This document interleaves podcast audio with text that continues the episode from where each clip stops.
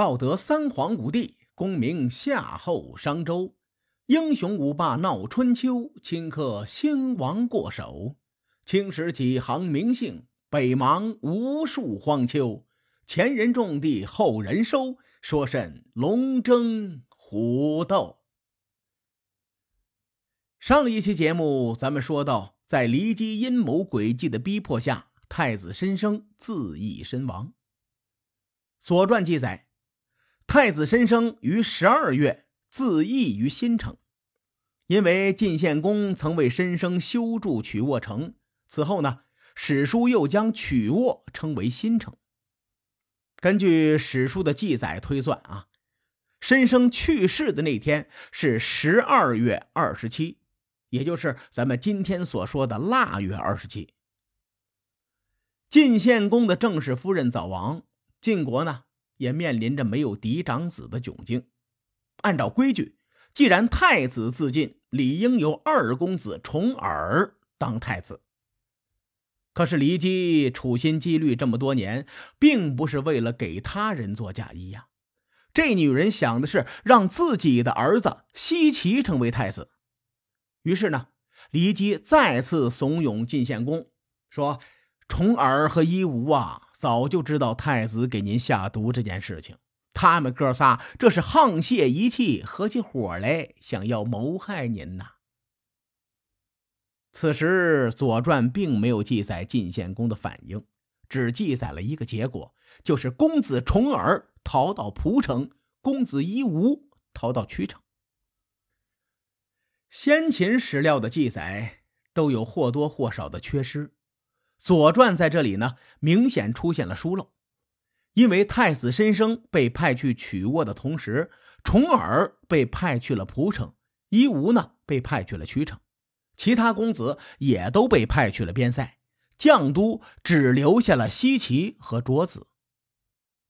可此时，《左传》却记载说，重耳逃到蒲城，夷吾逃到曲城。那说明之前他们二人肯定离开了这两个城池。至于他们究竟是因为晋献公的军命而离开，还是二人擅自离开，原因不得而知。但我们知道，此时骊姬要对重耳和夷吾动手了。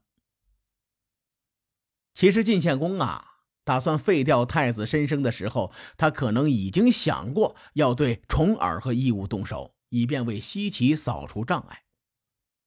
我的这个猜测呢，源自史书中的一个记载，说公元前六百六十二年，晋献公为太子申生修筑曲沃的时候，也派大夫侍卫替重耳和夷吾修筑了蒲城和曲城。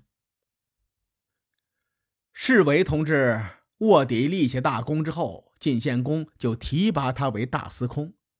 这个大司空呢，他的主要职能是主持晋国的工程项目，所以呢，修城墙这个事儿啊，就落在了他的身上。侍卫多聪明啊，精的跟猴一样，在揣摩人心这个领域，他是一代大神。于是呢，侍卫在修筑城墙的时候，在城墙里放进了柴草。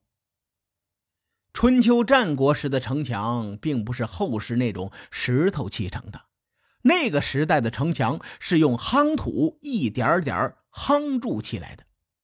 后来呢，人们用糯米水混在土里夯实，用这种方法可以让城墙更加的坚固。可想而知，如果城墙里混入了柴草，一定会影响城墙的坚固程度。《左传》对这件事呢，定义是不慎，也就是说不小心的意思。另外，修筑城墙的大司空那可是晋献公的心腹啊，而且他当年上演过一出《无间道》，这老哥对人性的揣摩如此透彻，我断定他绝无可能是不慎将柴草混入城墙中。到了后来，这件事儿被公子夷吾发现了。于是就上报给了晋献公，晋献公派人责备侍卫。晋献公这个操作直接把侍卫给整懵了。侍卫说：“臣听闻没有兵患而修筑城墙，国内仇敌必然据城而守。既然仇敌可以占据，我又何必小心谨慎地修筑城墙呢？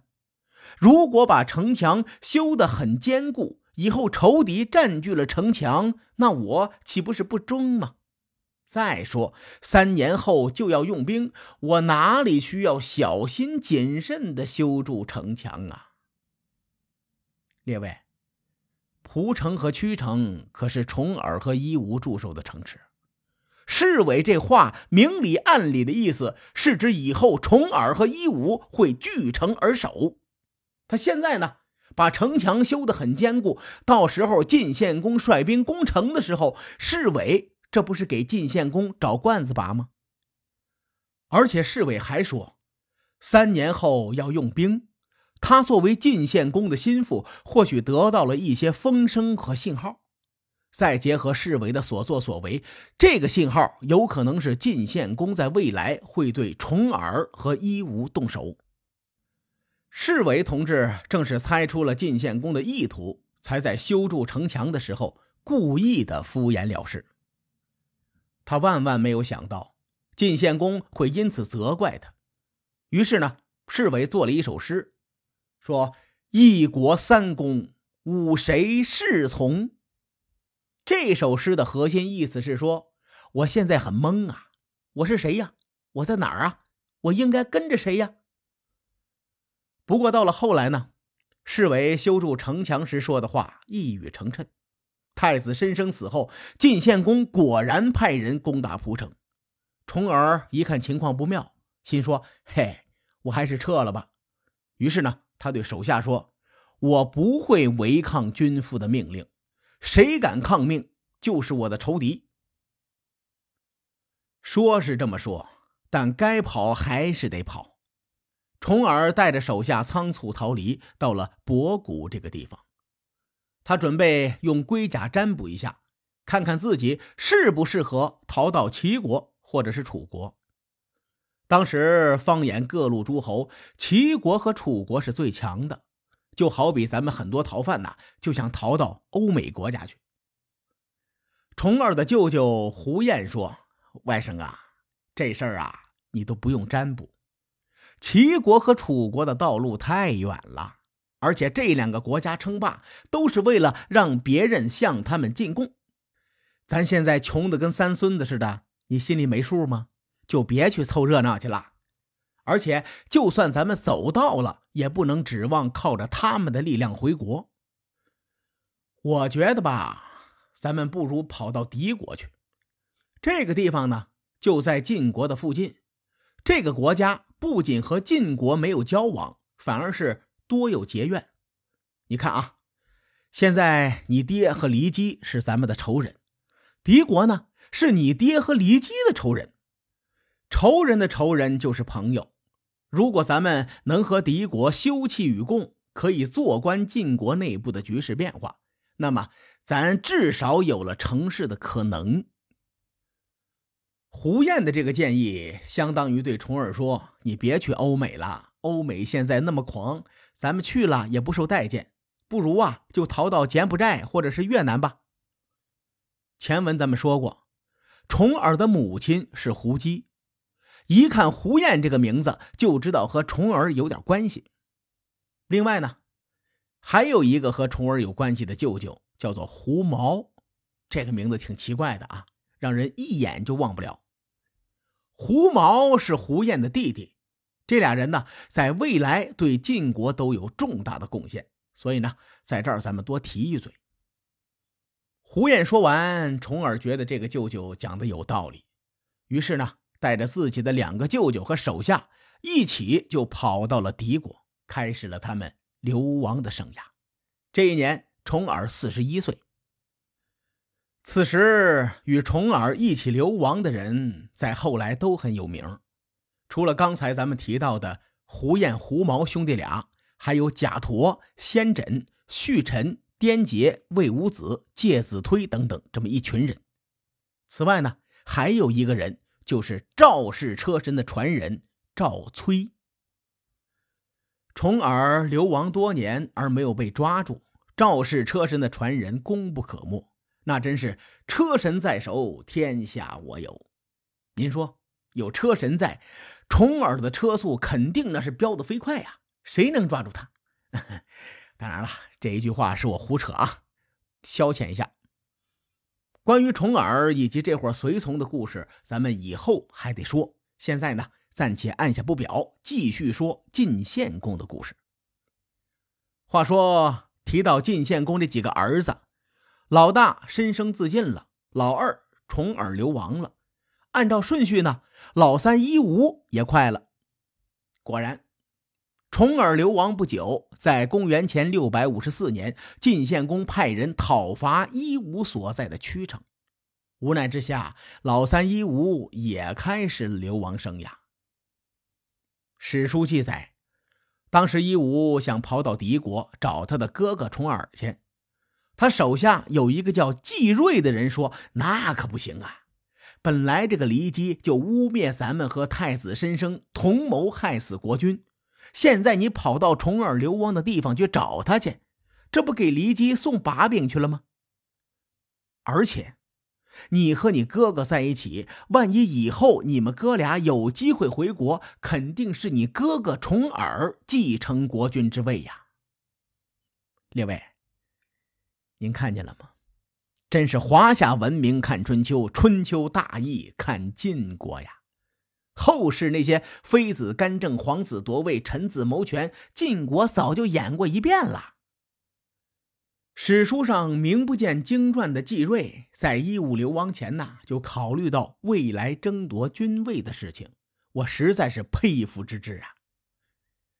一吾同志眼瞅着大哥自尽，二哥逃亡，他哪里不清楚晋国内斗的残酷？于是呢。他就听从了季瑞的建议，没有去找重耳。季瑞又建议说：“咱不如去梁国吧，梁国靠近秦国，而秦国国君秦穆公是咱们国君的女婿，也是你的姐夫。你父亲年纪不小了，等他老了以后，晋国肯定会发生变故。咱们躲在梁国，未来说不准呢，可以借助秦国的势力，谋求一番发展。”你看，说到这儿啊，有人就会问了：“哎呀，不对呀！既然季瑞打算借助秦国的势力做点事情，那为什么不建议伊吾直接跑到秦国去呢？那多好啊！”列位，您仔细想一下，伊吾这次流亡可是关乎身家性命啊！而这位秦穆公的态度，伊吾和季瑞那是拿不准的。秦穆公是晋献公的女婿，这两国又有秦晋之好。如果晋献公让秦国把伊吾抓起来宰了，那伊吾可真是天堂有路他不走，地狱无门自来投啊！伊吾跑到秦国，等同于把自己的小命交给别人了。而梁国不同，这是个小国，这个国家夹在秦晋之间。小国的悲哀就是谁也不敢得罪。晋国三公子的威名唬不住秦穆公，但是唬一唬梁国的国君还是有可能的。而且呢，这个梁国实力也弱，一无从梁国跑路比逃离秦国更容易一些。季瑞和胡彦的基本逻辑差不多，都是想逃到晋国周边的一个小国去窝着去，一旦国内有变故。他们好立刻做出反应，只不过区别在于，一个跑到了柬埔寨，一个跑到了越南。所以呀，春秋真是卧虎藏龙啊！大神们一瞬间做出的决策，淋漓尽致地展现了他们的目光之深远，令人拍案叫绝，不由得让人暗暗佩服。晋献公如此生性薄凉。他们家老大、老二、老三死的死，逃的逃。很快，晋国的报应来了。这个报应，且听下回分解。书海沉沉浮浮，千秋功过留与后人说。我是西域说书人介子先生。下期节目咱们继续聊春秋风雨。更多精彩内容，请搜索关注微信公众号“伯乐灯”，与更多听友交流互动。伯乐灯还将定期为粉丝发放福利，愿我们的存在让您对明天更有期许。各位，后会有期。